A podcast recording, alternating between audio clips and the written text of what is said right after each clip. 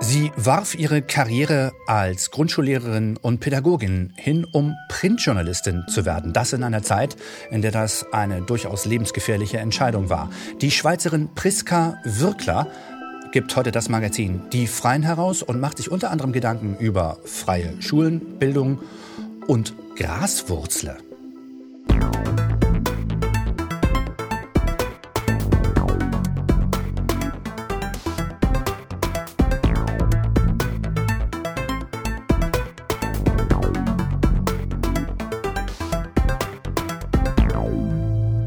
Im Gespräch. Guten Tag, Frau Wirkler. Guten Tag, Herr Lenz. Es freut mich sehr, dass Sie mich eingeladen haben und ich bin ganz gespannt auf das Gespräch. Freude ist ganz meinerseits. Ähm, Sie sind Journalistin geworden, sind auch professionelle Journalistin und geben seit nunmehr über einem Jahr ein Magazin heraus mit dem Titel Die Freien. Äh, vorweg noch einmal Pressefreiheit die Sie ja damit ausspielen. Wofür brauchen wir so etwas wie Pressefreiheit? Was wird da gepresst? Warum ist das, warum muss das frei sein? Ja, genau. Also ich habe das hier mitgebracht, was gepresst wurde. Das ist die erste Ausgabe, die ist jetzt genau ein Jahr alt. Und also erstens mal habe ich eigentlich nicht das aus einem eigenen Sendungsbewusstsein gegründet, sondern weil ich fand, es gibt eben keine Zeitschrift, die für mich so stimmt, die ich bei mir zu Hause am Abend noch lesen möchte, die ich bei mir zu Hause rumliegen lassen möchte, die ich anderen empfehlen kann und sagen kann, das musst du wirklich unbedingt gelesen haben. Was mir auch wichtig war, dass man sich nicht nur jetzt auf die ganzen ähm, dramatischen Geschichten stützt, sondern eben auch Inspirationen gibt, was man oder wie man mit der Situation, die uns beschäftigt, umgehen kann. Und ähm, wenn Sie jetzt auch gerade die, die Pressefreiheit ansprechen, dann liegt es ja an uns, diese auch zu leben. Also wir können nicht erwarten, dass das der Mainstream macht, sondern es liegt an uns selber, ein unabhängiges Format auf die Beine zu stellen und dieses ja den, den Menschen auch zur Verfügung zu stellen. Sie waren, wenn ich Sie richtig verstanden habe, zuvor Pädagogin und Grundschullehrerin. In der Schweiz nennt man dass äh, Primarlehren oder Elementarschulen, an denen Sie dann unterrichten, äh, gilt ja eigentlich als wunderschöne, wenn auch gleich auch fordernde Tätigkeit.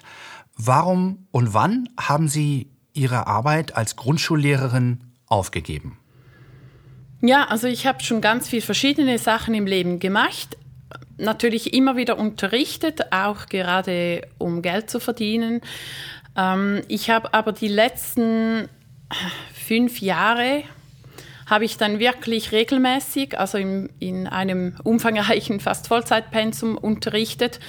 Und ähm, dann kam die Zeit mit Corona, die Maßnahmen haben Einzug gehalten und ich habe mich geweigert, eine Maske zu tragen im Schulzimmer. Also allgemein, ich habe nie eine Maske getragen, aber vor allem auch nicht mit den Kindern. Und da wurde mir dann meine Stelle als Lehrerin gekündigt. Also das war nicht ganz freiwillig, dass ich den Lehrerberuf verlassen habe. Sie haben also Ihre Schülerinnen und Schüler davor bewahrt, diese Maske aufsetzen zu müssen und dementsprechend auch selber diese Maske nicht getragen, von der wir damals schon wussten, dass äh, das so, äh, dass die Gesamterzählung nicht stimmt und dass diese Masken auch nicht gebraucht werden, schon gar nicht für Kinder. Ähm, jetzt gehen wir in der BRD in Deutschland immer davon aus, dass es in der Schweiz doch freiere, selbstbestimmtere Verhältnisse gibt und auch demokratischere Verhältnisse. Immerhin ist eine friedliche Demokratie 500 Jahre lang eingeübt worden in der Schweiz und aus sich selbst heraus entstanden. Also ein ewig leuchtendes Vorbild ähm, für diesen Nachbarn aus ihrer Sicht im Norden. Ähm, wie war es unter der Corona-Lüge, kann man ja wohl sagen. Äh, also unter, zumindest sagen wir mal, unter diesen Maßnahmen, die ja versucht wurden, weltweit auszurollen. Wie stellte sich das für Sie als Lehrerin in der Schweiz, Svizzera, Swiss dar ab 2020? Ja. Ja, hätte man nie gedacht. Also ich, ich dachte immer, in der Schweiz wird es bestimmt nicht so weit kommen. Ich habe die Schweiz bis anhin wirklich als ein relativ gut funktionierendes, demokratisches Land erlebt, als ein eher freiheitliches Land. Und ähm, ich war wirklich selber schockiert, was da mit unserem Land passiert ist. Und da haben die Maßnahmen genauso Einzug gehalten wie auch in Deutschland. Vielleicht war das ein bisschen teilweise weniger restriktiv gehandhabt, aber die, die, also ja, ich denke auch gerade in der Schweiz im Vergleich mit anderen, äh, mit anderen Ländern, die, die Menschen sind einfach auch sehr ähm, folgsam. Also Regeln in der Schweiz, die werden befolgt. Daran hält man sich. Das ist so auch ja dieser Gehorsam, der hier schon sehr stark auch vertreten wird. Und dass das eigentlich schon fast grenzenlos ist, also dass man sogar seine eigene Gesundheit, sogar seine eigenen Kinder für diesen Gehorsam opfert, ja, das hat mich selber auch überrascht. Und diese Form von Gehorsam als, als Lehrerin lehren Sie ja auch Formen von zumindest Folgsamkeit und die äh, Sinnfälligkeit von Regelmäßigkeiten, sagen wir mal zumindest, so dass man sich dann die Welt selber erschließen kann. Ähm, warum haben Sie in dem Fall gesagt, also diese Regel, die uns hier ins Klassenzimmer hineingedrückt werden soll, die, die kann und will ich den Kindern nicht weitergeben? Ja, für mich war ganz klar, dass das ähm, eine Regel ist, die keinen Sinn macht. Und ich habe das, glaube ich, auch bei den Kindern immer zugelassen, dass sie Regeln hinterfragt haben. Dass ich, wenn ich eine äh, Regel einfordere von den Kindern, dass sie auch das Recht darauf haben, zu erfahren, warum diese ja. Regel jetzt hier gilt. Und ähm, für mich, ja, ich, ich hatte diese Gründe ja nicht. Und ich wusste ja selber für mich, dass diese Maßnahme absolut schädlich ist, dass sie nicht, nichts nützt und ähm, ja, dass, dass da sicher auch der Gehorsam über den Sinn hinweg geprüft wurde im Volk. Ja.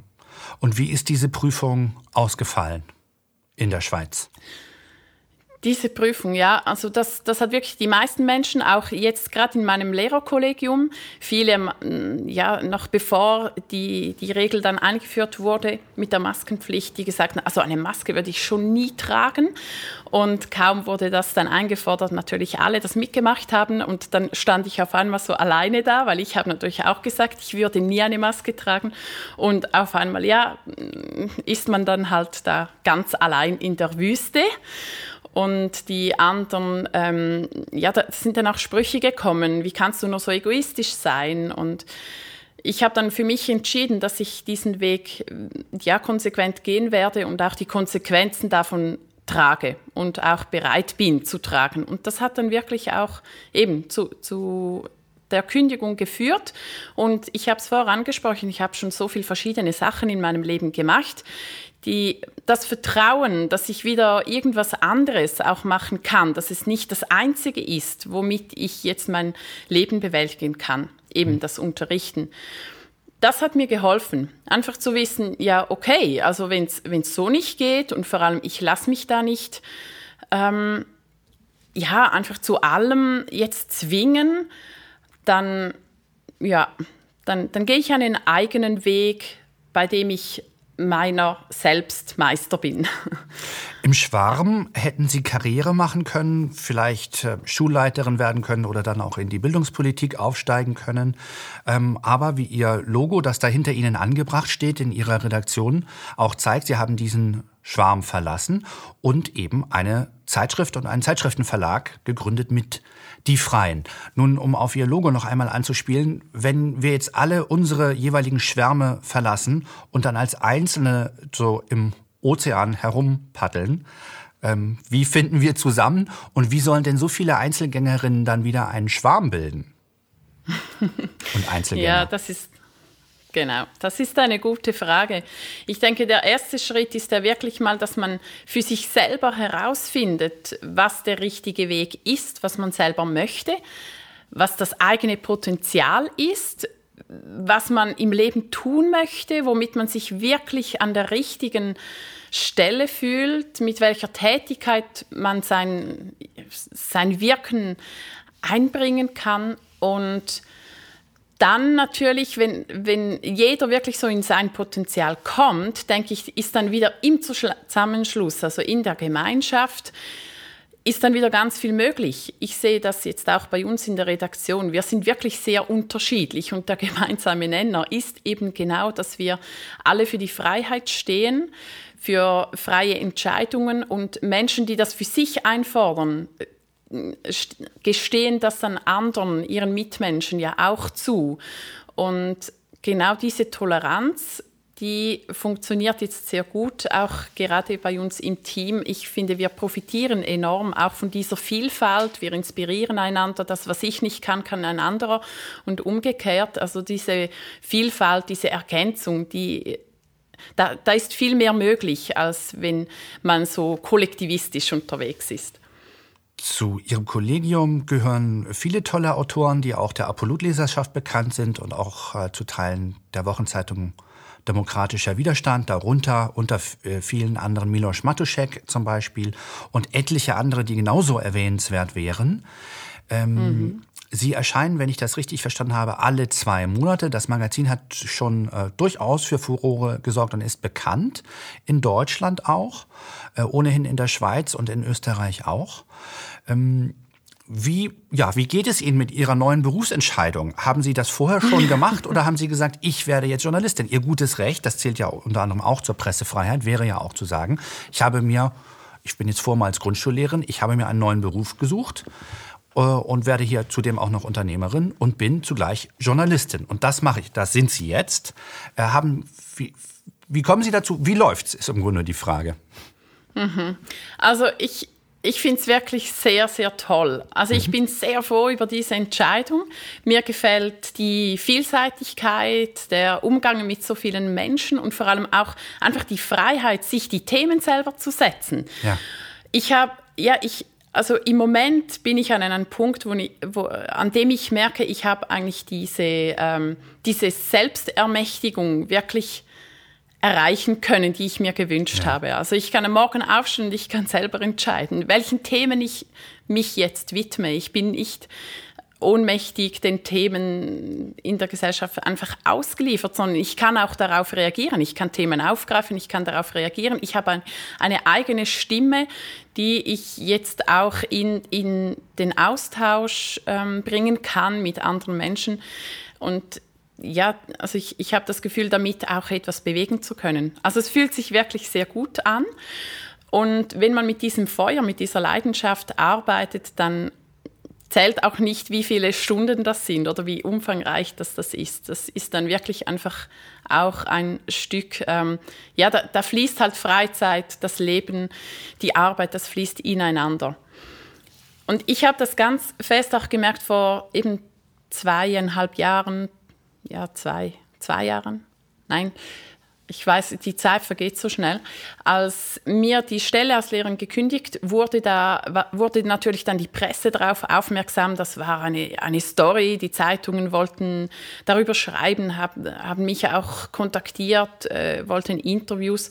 Und da, ich meine, die Journalisten, die schreiben dann irgendetwas, die, die oder stellen das dann so dar, wie halt sie das auch gelesen haben wollen. Und da fühlte ich mich so ohnmächtig, weil das, ich, ich konnte mich ja auch nicht in dem Sinn wehren. Da gab es dann auch keine Replik darauf oder keine Möglichkeit, ähm, die, die eigene Seite sich selber zu erklären. Und dieses Gefühl, das war Ohnmacht. Aber jetzt ist es mir eigentlich egal. Also ich bin jetzt gerade letzte Woche auch wieder in den Mainstream-Medien hier in der Schweiz, im Blick und Now und Watson. Ähm, da wurde ich jetzt in den Zusammenhang mit Rechtsradikalen Radikalismus gebracht und das hätte mich vor zwei Jahren, hätte mich das total fertig gemacht. Ich hätte schlaflose Nächte gehabt. Und diesmal, das hat mich so kalt gelassen. Ich, ich versuche auch gar nicht mehr irgendwie den Fokus darauf zu legen, sondern halt wirklich meine eigenen Themen, ähm, diese zu pflegen, in diese zu investieren. Ja, das, das ist für mich wirklich gelebte Freiheit. Ja, wie kommen diese Rechtsradikalen überhaupt darauf, andere einfach als rechts zu bezeichnen? Ja, das frage ich mich auch. Mhm. Das verwäscht ja total den Begriff. Ja. Also mhm. mittlerweile alles, was nicht ähm, grün oder, oder rot ist, ist dann einfach rechtsradikal. Also ja, schon sehr eine undifferenzierte, undifferenzierte Sichtweise. Und vor allem bin ich wirklich auch erstaunt, wie schlecht diese Journalisten ja. äh, recherchieren, weil da steht einfach so viel Unwahres, manchmal sogar eigentlich noch Interessantes. Also da steht in, im einen Artikel, ich hätte eine eigene Schule gegründet. Da dachte ich, hm, okay, hätte ich schon gerne, aber es stimmt jetzt einfach mhm. nicht. Ja, davor hat mhm. ähm, das Regime wohl große Angst, dass sich Leute derartig selbst ermächtigen, dass sie noch äh, eigene Bildungsinhalte an ihre Kinder vermitteln. Ähm, das wäre auch ein interessantes Thema, ähm, das auch viele Menschen, gerade Eltern, stark beschäftigt, also angesichts der Inhalte, die jetzt in Schulen gelehrt werden. Ähm, weil sie es sagten. Übrigens, mir scheint, also es geht wohl nicht nur äh, darum, dass nicht nur Rot-Grün, also rote und grüne Themen äh, genauso gelehrt werden müssen, sondern wenn das wenn das falsch äh, sozusagen weitervermittelt wird, dann ist das aber auch schon rechts. Äh, mhm. Also mir, mir scheint diese Festlegung darauf, dass das, womit wir es da, da zu tun haben, jetzt irgendwie rot-grün wäre, da bin ich mir nicht so ganz sicher. Das wollte, wollte ich nur als Fußnote mhm. mir erlauben anzumerken, weil ich mich mit diesen Themen lange auseinandergesetzt habe und nur sagen kann, mhm. naja, also diese roten und diese grünen sind das aber nicht. Ähm, auch mhm. wenn das jetzt so erstmal so daherkommt. Also ja. Überhaupt äh, interessant ist, dass wir immer noch rätseln, mit wem oder was und welcher Agenda es wir, wir es da überhaupt zu tun haben. Äh, diese Leute haben sich uns jedenfalls nirgends in keinem Land vorgestellt und bislang nicht klar gesagt, was sie eigentlich wollen äh, und uns eben offenbar aufgegeben, das zu ermitteln. Und gefordert wären die mhm. Wissenschaft und deren sozusagen Vorläufer sind ja wir Journalisten. Also wir machen die Wühlarbeit und versuchen es in die Richtung und die Richtung mit Trial and Error und machen diese Angebote. Und sie haben sich eben entschlossen, diesen Beruf zu ergreifen und machen das sehr erfolgreich. Ähm, sie sagten aber, sie haben auch andere Berufe ausgeübt, darunter den Beruf der Sennerin, also einer Alm- oder mhm. Alpwirtin. Ähm, ja. Und da hat man doch einen guten Überblick, oder? Ja, absolut. Also da ist man ja dem, äh, also jetzt rein von den Höhenmetern her dem Land überlegen, mhm. in den Bergen, an der äh, frischen Luft. Ja, ich habe nach dem Lehrerseminar habe ich ein bisschen unterrichtet und danach noch äh, die Kunstgewerbeschule gemacht und bin dann halt einfach so von Institution zu Institution und habe da gemerkt, irgendwie ist das nicht das richtige Leben. Also mir hat damals so den ja, der, der Sinn auch gefehlt. Warum mache ich das? Wo, für wen mache ich das? Wem bringt das etwas? Wie kann ich in der Gesellschaft, im Leben wirklich etwas bewegen, etwas bewirken.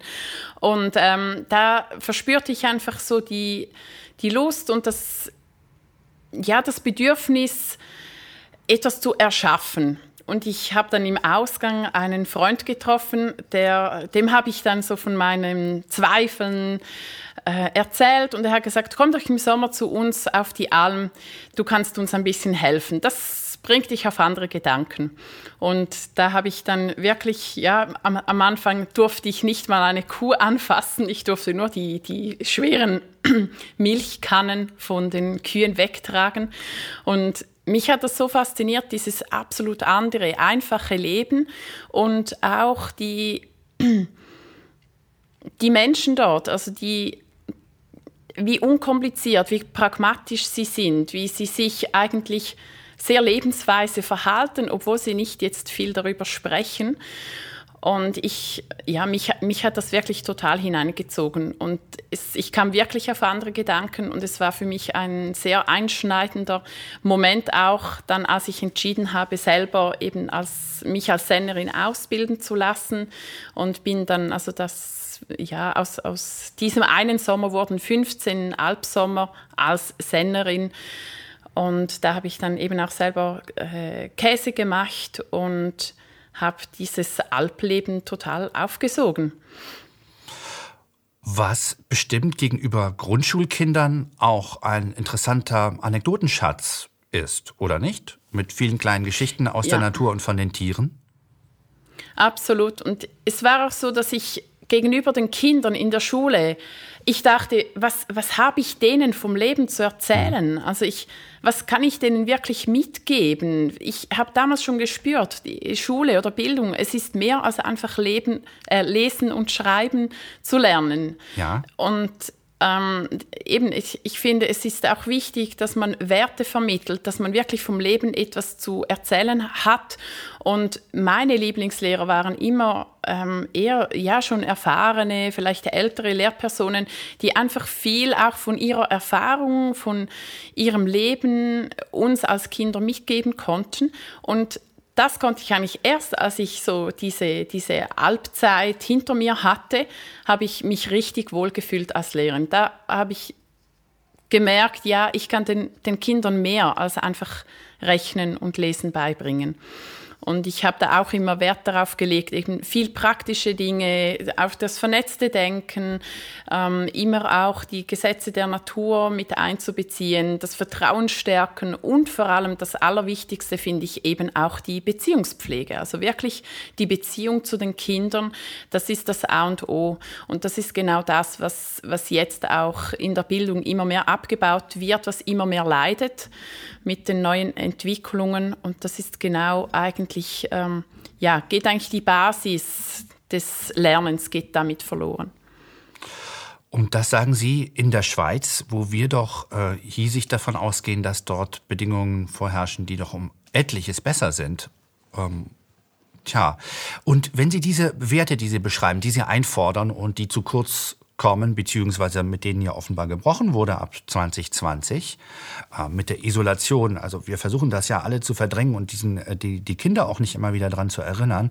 Aber was da gemacht mhm. wurde auf deutschen Schulhöfen und in Klassenzimmern, äh, müssten wir vielleicht einmal noch kurz beschreiben. Also es wurde versucht, äh, Kinder zu isolieren. Es, sie wurden äh, nach dem BMI Panikpapier, wie es in Berlin äh, im Bundesinnenministerium dann hieß, äh, absichtlich in Panik versetzt, in Panik und äh, Todesängsten vor den eigenen Großeltern, vor den eigenen Eltern, vor Menschen, die dieses äh, Lügennarrativ nicht mitgehen, die diese Panik nicht mitmachen, äh, die diese Masken nicht aufsetzen. Sie wurden gezwungen, diese Masken aufzusetzen. Sie wurden teils isoliert gegeneinander aufgehetzt. Alles nach Anleitung, das sollte mit unseren Kindern auch so gemacht werden.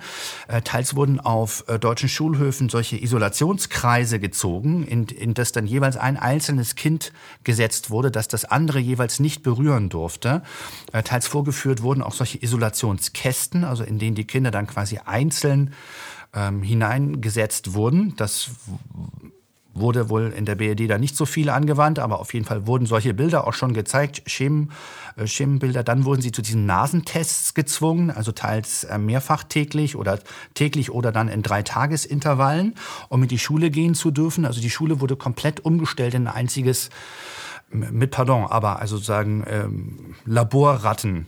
Äh, mhm. Experiment. Mhm ähm, und teils mit ultraautoritären und kinderquälerischen, also regelrecht systematisch menschenquälerischen Auswüchsen. Habe ich jetzt so das im Grundsatz Ihrer Ansicht nach korrekt beschrieben für Deutschland und wie war es in der, also wirklich eine äh, offene Ja-Nein-Frage, wenn Sie sagen, nein, das ja. war jetzt übertrieben, sagen Sie es bitte unbedingt. Und wie war es in mhm. der Schweiz? Ja, also es, es, ist sicher so, dass in Deutschland einiges ähm, schärfer durchgezogen wurde als in der Schweiz. Aber auch in der Schweiz hatten wir wirklich äh, massive Missstände und einiges, was Sie gesagt haben, trifft natürlich sicher auch für Schweizer Schulen zu. Es ist sicher auch ein Unterschied, ähm, in welcher Region der Schweiz man sich befindet. Also gerade so Stadt-Land ist sicher auch ein Unterschied. Und ähm, was, was ich einfach gerade so zum Bild der Schweiz oder jetzt die Schweizer, welches Bild sie auf Deutschland haben, ähm, für mich ist die Schweiz halt eigentlich so ein, ein gut, ja, ein, ja, es ist wie ein Paket, das man schön verpackt. Also man denkt dann von außen, wenn man von außen an, auf die Schweiz schaut, denkt man, ja, eben, das ist ja eine direkte Demokratie und da funktioniert doch das noch alles. Oder ja, in, in der Schweiz ist doch alles noch ein bisschen ähm, sanfter, netter. Und das ist aber manchmal auch das Problem, weil die Missstände sind wirklich auch da, aber man kann sie besser ähm, vertuschen oder man kann sie besser überdecken. Es ist nämlich, wenn man genau hinschaut, wirklich alles nur Fassade. Und wenn man das, das jetzt auch auf die Schule münzt, ich habe das gesehen, wie eben dann, ähm, also nach den Schulschließungen, da wurde innerhalb von fünf bis sechs Monaten wurde so viel Geld gesprochen für die Digitalisierung. Das war vorher Jahre, einfach hat es geheißen, ja, wir haben das Geld nicht. Da wurde auf einmal mit, mit einem ähm, Schritt wurde das dann gesprochen und die Schule hat sich so massiv verändert in diesem einen Jahr, dass man eben auch einfach gesagt hat, ja, jederzeit muss man bereit sein, wieder zu Hause zu unterrichten, die Kinder zu isolieren, ähm, hat natürlich die Kinder auch geschult. Also ganz viel von der Schulzeit ist dann halt auch in, in diese Übungen hineingeflossen, dass man die Kinder instruiert hat, wie sie jetzt alleine mit diesen Geräten klarkommen. Und eben auch da wurde einfach Beziehung abgebaut. Also anstatt dass man mit den Kindern nach draußen geht, mit ihnen Spiele macht oder sie in, sozialen Interaktionen ähm, ja, schult, das, das, das wurde so stark abgebaut und ich denke, die Folgen, die, die möchte man jetzt auch nicht sehen. Also die sind ganz deutlich da. Die Kinder haben sicher auch jetzt Spuren abbekommen aus dieser Zeit, aber das wird irgendwie ja, das wird auch nicht thematisiert. Die, also nach wie vor, es ist wieder ein Rekord an ähm, Zunahme von, von Eintritten in Kinderpsychiatrien. Also sie sind so total überlaufen, so überfordert. Und eigentlich der Zustand der, der psychischen Verfassung der Kinder, der ähm, ist massiv ja, schlechter geworden, jetzt auch wieder über die letzten Monate. Und da haben wir über das Jahr 2021 noch gar nicht gesprochen, in dem dann ja ähm, die sogenannte Impfung, Massenimpfung dann erst einsetzte. Sie sagten, mhm. die, der Zustand der Kinder habe sich ver verschlechtert. Ähm, was können Sie das beschreiben? Worin besteht diese Verschlechterung? Also zum einen habe ich ja gesagt, dass das, das sind jetzt halt Anzeichen, die man ähm, in Zahlen sieht, eben gerade was die Kinderpsychiatrien ähm, ja, betrifft. Das zum einen jetzt in meinem Umfeld merke ich einfach eben, dass in der Schule, ich bin selber Mutter von zwei Kindern, meine Tochter ist 15, mein Sohn wird elf Jahre alt, die besuchen auch die Volksschule. Was ich jetzt eben, also ich, ich mittlerweile bin ich sehr stark auch oder, oder versuche das zu fördern, jetzt freie Bildungswege, aber meine Kinder besuchen die Grundschule. Das hat mehrere Gründe, auf die gehe ich jetzt da nicht näher ein. Aber ich sehe natürlich dadurch auch, was in den Schulen passiert. Und eben das eine ist die Digitalisierung und einfach, wie man die Schwerpunkte verschiebt von, ähm, von sozialen und handwerklichen, praktischen Aktivitäten immer mehr in diese ähm, Vereinzelung, in diese äh, ja, Technisierung, Digitalisierung, dass die Kinder halt sich selber organisieren müssen über Computerprogramme. Und wenn sie dann zusammen abmachen, dann ähm, treffen sie sich irgendwie vor dem Bildschirm zum Gamen. Also das, ja, das verschiebt sich halt auf, also in der Bildung, aber eben auch in der Freizeit der Kinder sehr stark in diese Richtung, in diese Vereinzelung. Verstehe ich das richtig? Die Kinder schon vor der äh, oktroyierten, also aufgezwungenen Digitalisierung der Schulen verbrachten viel Zeit mit Computern, einfach weil sie faszinierend sind, weil sie Spiele bieten, weil es das neue Ding ist und ja auch seit Jahrzehnten so angepriesen wird als das unausweichliche neue Ding, das jetzt in unser aller Leben vorkommen muss.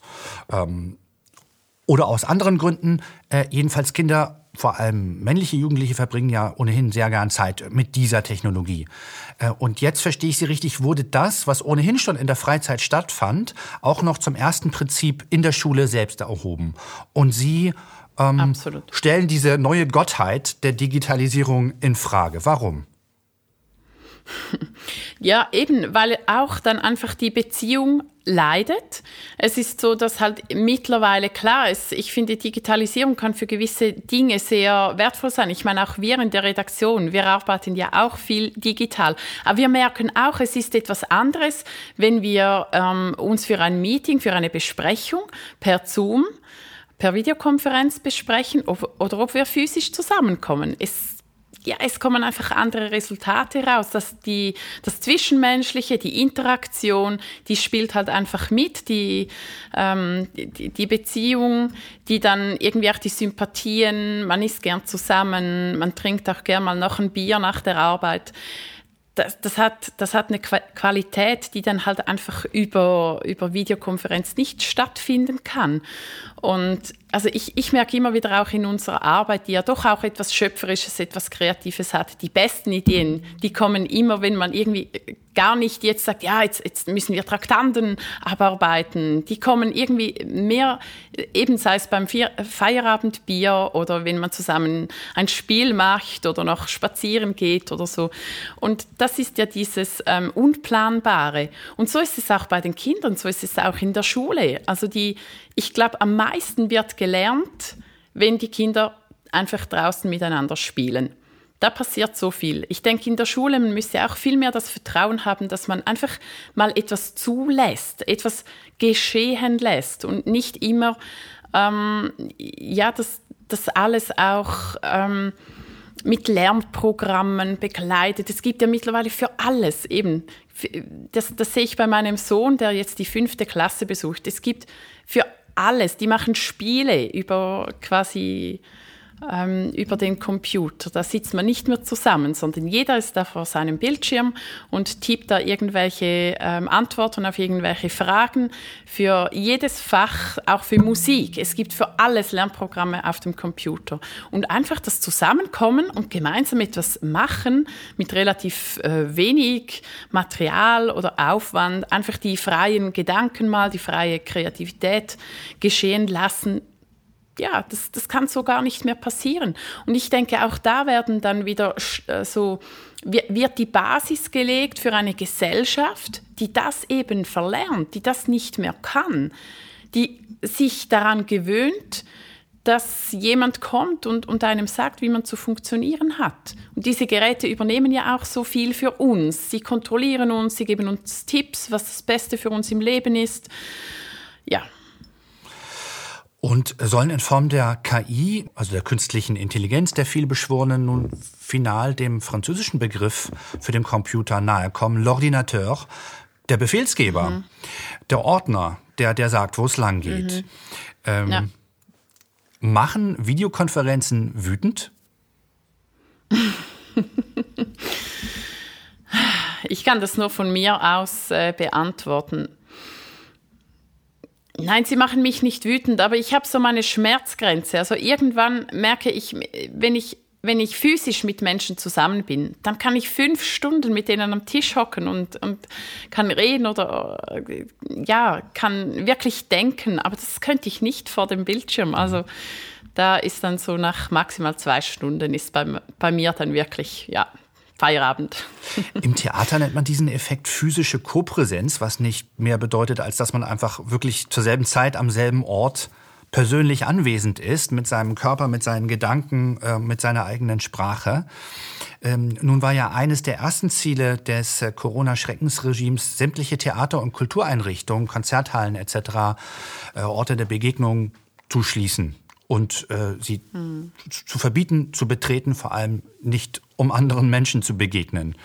Ähm, mhm. Ist ja. das möglicherweise Teil dieser Digitalisierungsagenda, uns abzugewöhnen, noch eine körperliche Existenz führen zu wollen? Ja, ich denke, das hängt wahrscheinlich schon alles zusammen. Also auch Abbau von Kultur natürlich, weil Kultur ist ja auch sehr etwas Schöpferisches, sehr etwas Kreatives und ähm, äh, ja, etwas, etwas Lustvolles ist, lebt ja auch sehr eben von der, von der Begegnung, von der direkten Begegnung, von der Interaktion zwischen den Menschen. Und für mich war schon die Zeit jetzt ähm, während den ähm, Corona-Maßnahmen irgendwo durch auch Mm, zeichengebend, wohin die Reise führen soll. Ja. Ähm, anschließend daran, Ihre Bewegung, Ihre Zeitung ist äh, im Grunde auch an eine Bewegung angeschlossen, die da heißt Graswurzle.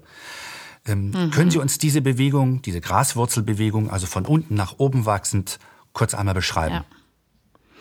Ja, das habe ich gegründet, nachdem ich ähm, eben meinen Beruf als Lehrerin verloren habe und einfach mich mal treiben lassen habe, was ich jetzt im Leben machen möchte. Und damals eben wurden ja auch gerade die das Zusammenkommen, das Pflegen der menschlichen Beziehungen, das wurde ja so stark eingeschränkt. Und ich fand, das muss gefördert werden. Das ist so wichtig, eben wie ich das auch vorhin in der Bildung beschrieben habe.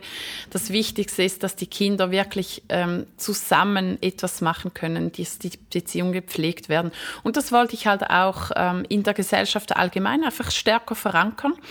Und Graswurzle steht als Bewegung für die Begegnung von Mensch zu Mensch. Also ähm, auch natürlich dann daraus äh, ja, die, die Vernetzung zwischen den Menschen, zwischen Gleichgesinnten. Und wir haben da ähm, bei Graswurzle ganz viele Lokalgruppen. Also es geht um die lokale Vernetzung, wo eben die Menschen sich treffen, zusammenkommen und sich austauschen können, kennenlernen, neue Kontakte knüpfen können. Und dann ähm, weiter auch Themengruppen. Also aus ganz vielen Lokalgruppen, die sich zusammengeschlossen haben, sind dann auch Themengruppen entstanden, weil ähm, natürlich sind dann auch gewisse Bedürfnisse aufgekommen, sprich das sind Eltern, die alternative Wege suchen in der Bildung für ihre Kinder die selber für sich im Leben alternative Wege gehen möchten, die beispielsweise jetzt gesunde Ernährung ähm, bewusstes Leben, bewusster Umgang mit sich und seinem Körper, ähm, auch lokale Lebensmittelproduktion, also auch Zusammenschlüsse jetzt mit äh, Landwirten, so, so ähm, wie auch solidarische Landwirtschaft. Da gibt es Projekte in diesem Bereich.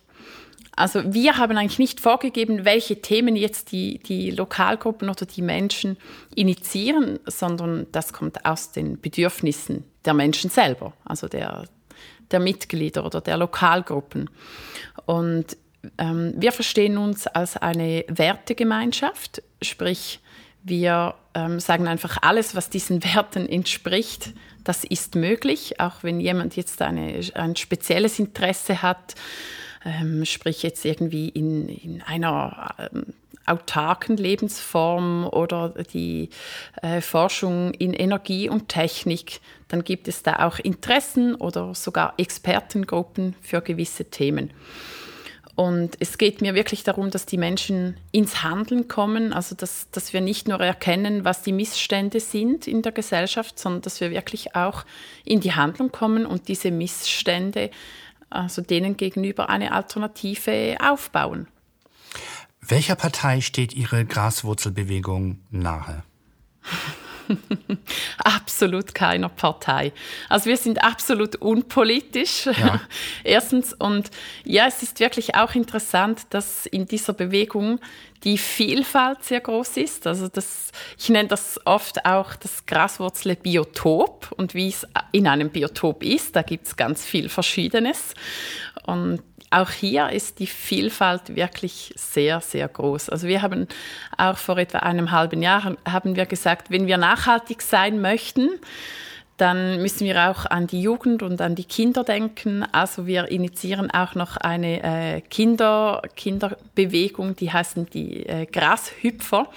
Und da ist so, dass, dass immer bei, auch bei Anlässen oder auch in der Freizeit eben Angebote wie ähm, Kochen im Wald, Kräuterwanderung, dass da wirklich speziell dann auch etwas für Kinder da ist. Oder äh, gerade letzten Sonntag hat eine Aktion im Wald stattgefunden, Aikido für Kinder. Und einfach um sie in ihrem Wesen, in, ähm, in ihren Bedürfnissen zu stärken, um ihnen das Vertrauen fürs Leben zu vermitteln, ihnen auch einfach Inhalte nahezubringen, die eben ja, die in der Schule vernachlässigt werden. Und wir fokussieren uns wirklich auf diese Alternativen. Und ich denke, das ist politisch, ja, also wir haben sicher solche Menschen, die jetzt mehr politisch rechts, solche, die mehr links ausgerichtet sind. Aber ähm, ich könnte das nicht mal sagen, weil ich eigentlich die Leute auch nicht danach frage. Ja, das, was Sie jetzt gerade beschrieben haben äh, und versehen mit dem Begriff Graswurzel, ist äh, in Deutschland seit Jahrzehnten bekannt und links konnotiert. Nicht genau äh, sozusagen, wie Sie es beschreiben, aber sozusagen diese Form, diese Formen wären in Deutschland mit äh, sozusagen linken Jugendorganisationen und äh, linken Freizeitgestaltungen mit Kindern etc. beschrieben worden. Zudem äh, gibt es eine Publikation, ich meine seit Ende der 1970er Jahre, Graswurzel, Graswurzelbewegung, ähm, die als links gilt, also als anarchistisch, als selbstverwalterisch, als äh, nachhaltig, ökolo ökologisch etc. Äh, bis hin zu kommunistisch äh, in Formen zumindest, wie Genossenschaftsformen etc. Ähm, also kommunales, selbstbestimmtes Eigentum, das auf mehreren Schultern verteilt liegt etc. und bewirtschaft entsprechend bewirtschaftet wird. Ähm, wie kommt es, dass äh, eine, ein Regierungsprogramm, das ja offensichtlich also äh, nicht wenig mit der WHO, mit der Weltgesundheitsorganisation zu tun hat und den entsprechenden äh, nationalen Regierungen, dass das behauptet, es sei links und jetzt so etwas wie Sie es beschreiben, eine so durch und durch pädagogisch wertvolle, freundliche und auch noch nachhaltige äh, Graswurzelbewegung mehr oder weniger als äh, rechts- und antisemitisch äh, brandmarkt. Ja. Ja, eben, gerade mit der Graswurzelbewegung, das wurde jetzt auch eben so in, im Mainstream als, als äh, rechtsradikal in Zusammenhang gebracht. Ja, das, das frage ich mich wirklich auch. Ja. Wie ist so etwas möglich? Aber ich denke halt auch, es geht einfach darum, um die freiheitlichen Ansätze. Also es hat ja auch, ähm, ich stehe absolut für die Anarchie, würde mich wahrscheinlich sogar als Anarchisten bezeichnen. Ähm, und ich denke einfach auch, um, um diese Ansätze zu diskreditieren, damit die Menschen einfach die Finger davon lassen, damit das nicht zu groß werden kann, nicht zu erfolgreich werden kann, sich nicht zu sehr etablieren kann. Und ähm, ich, ich denke auch, irgendwann ist die Schwelle erreicht, wo das noch funktioniert. Also irgendwann können die Leute das auch nicht mehr ernst nehmen, dass jetzt einfach alles, was nicht ganz ins Narrativ des Staates passt oder eben den, ja, die einfach die, die Staatsmacht akzeptiert, dass das dann rechtsradikal sein soll. Also irgend, irgendwann funktioniert das nicht mehr. Ja. Das verwäscht sich. Mhm. Anarchismus kann man vielleicht noch kurz erklären. Es gibt verschiedene Schulen. Es ist sozusagen die herrschaftsfreie Gesellschaft. Ähm, hat nichts zu tun mit Bombenlegern oder ähnlichem, zumindest nicht unmittelbar, ähm, sondern es äh, strebt eine möglichst herrschaftsfreie Gesellschaft und gleichberechtigte Gesellschaft ja. an. Also sozusagen die, die Höchstform des Liberalismus könnte man es bezeichnen und wird eigentlich eher mhm. mit linken, aufklärerischen, ähm, äh, linkshegelianischen äh, Bewegungen assoziiert. Ja, merkwürdig. Auf jeden Fall haben Sie da einen großen Schwarm verlassen und ähm, sind ja haben in der Schweiz ja relativ viele ähm, Möglichkeiten zu publizieren, äh, ihre Arbeit zu machen, ihre neue Berufsentscheidung äh, erfolgreich auszuleben. Zwischenfrage: Wurden Ihnen etwa Konten geschlossen wegen Ihrer Tätigkeit? Nein. Nein, damit hatten wir bis jetzt keine, ähm, keine Zwischenfälle. Überfälle von der Schweizer Polizei, von der Gendarmerie? Nein, hatten wir auch nicht. Also bis jetzt sind wir da eigentlich relativ glimpflich durchgekommen das letzte Jahr.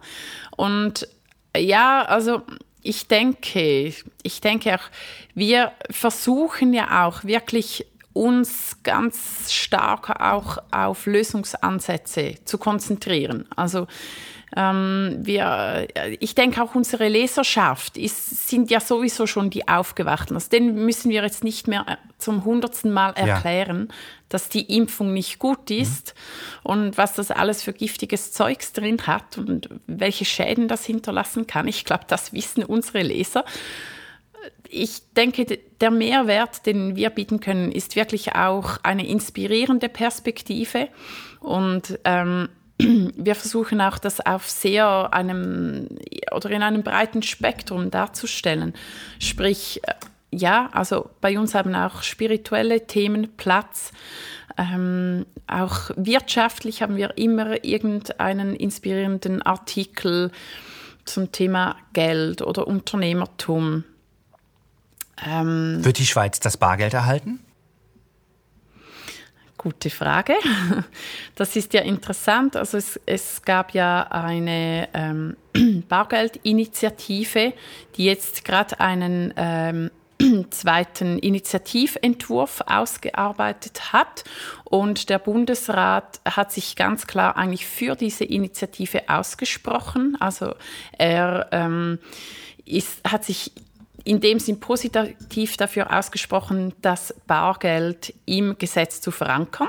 Ich bin gespannt und bin da noch nicht so richtig ähm, im Vertrauen, ob das wirklich auch das Ziel ist oder ob damit natürlich auch eine gewisse Strategie von das Thema zu beruhigen, nicht zu so stark anzuheizen, dahinter steckt.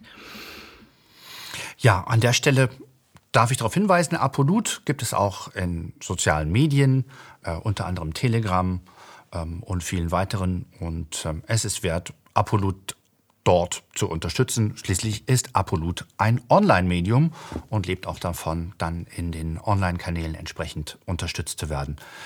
Sie als Printjournalistin äh, wie ich auch, ähm, haben eben dann noch andere Vertriebswege. Und äh, wenn ich Sie richtig verstanden habe, das Magazin Die Freien steht auch in Schweiz im Grunde an jedem Bahnhofskiosk, an jedem Flughafenkiosk und ist an jeder Ecke zumindest bestellbar. Und wenn man dort äh, beim Zeitschriftenhändler dann sagt, ich möchte hier unbedingt die Freien auch kaufen, dann kann man das machen.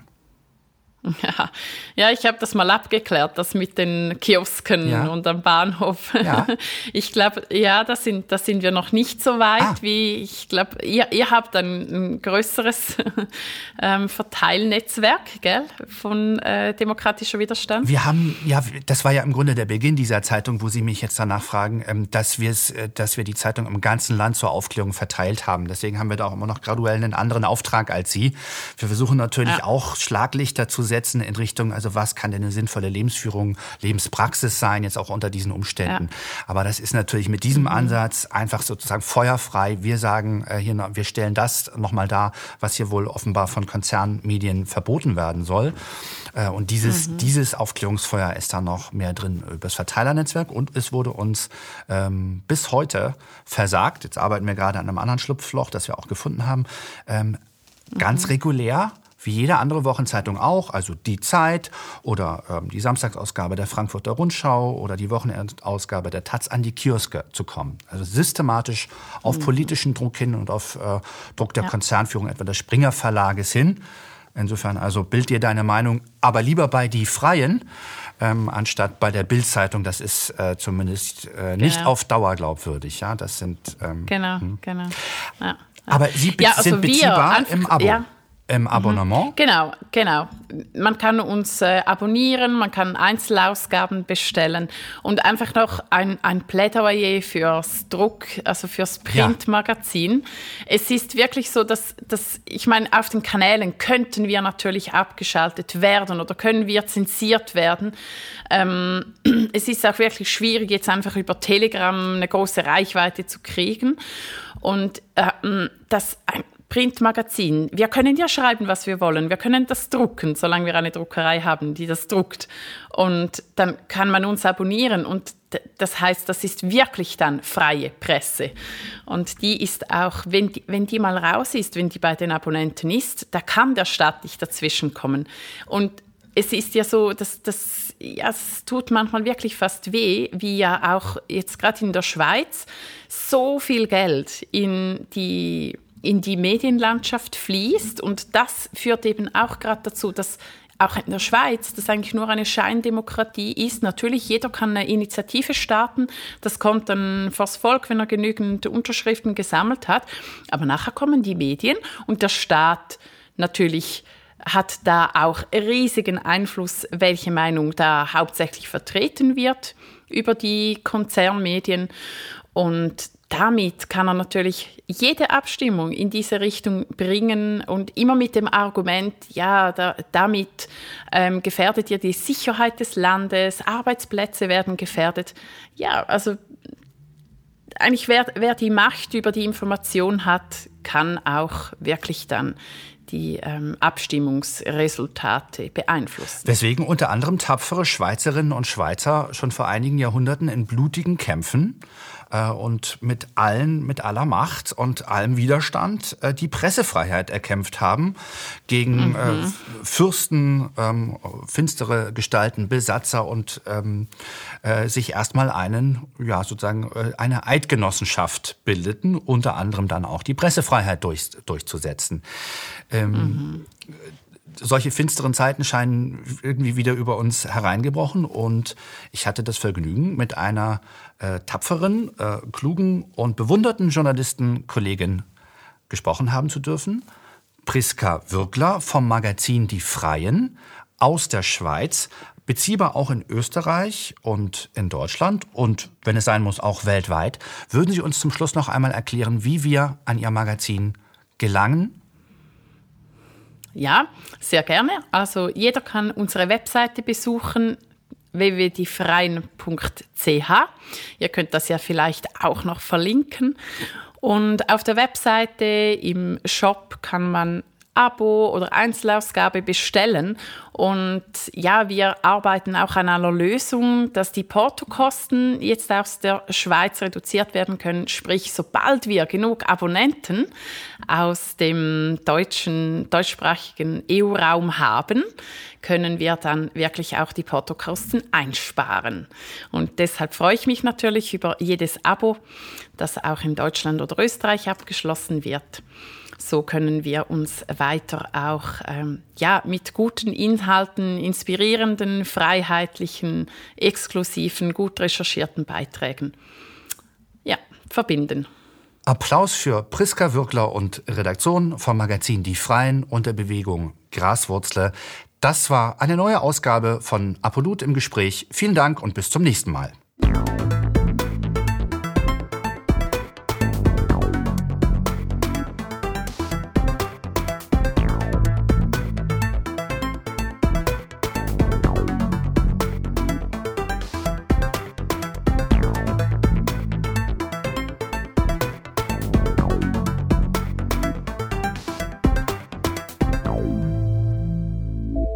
Danke, dass Sie Apolut eingeschaltet haben. Wir sind ein unabhängiges Presseportal. Uns geht es um Meinungsvielfalt, Toleranz und einen möglichst breiten Debattenraum, denn nur so funktioniert Demokratie. Unsere Arbeit ist technisch aufwendig und kostet Geld. Da Sie immer wieder hier sind, unterstützen Sie Apolut am effektivsten mit einem Dauerauftrag.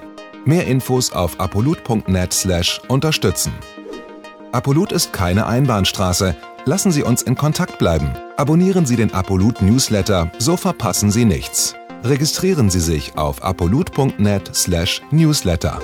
Natürlich gibt es Apolut auch als App. Einfach auf apolut.net/app runterladen und mobil auf dem Laufenden bleiben. Apolut. Das denke ich auch.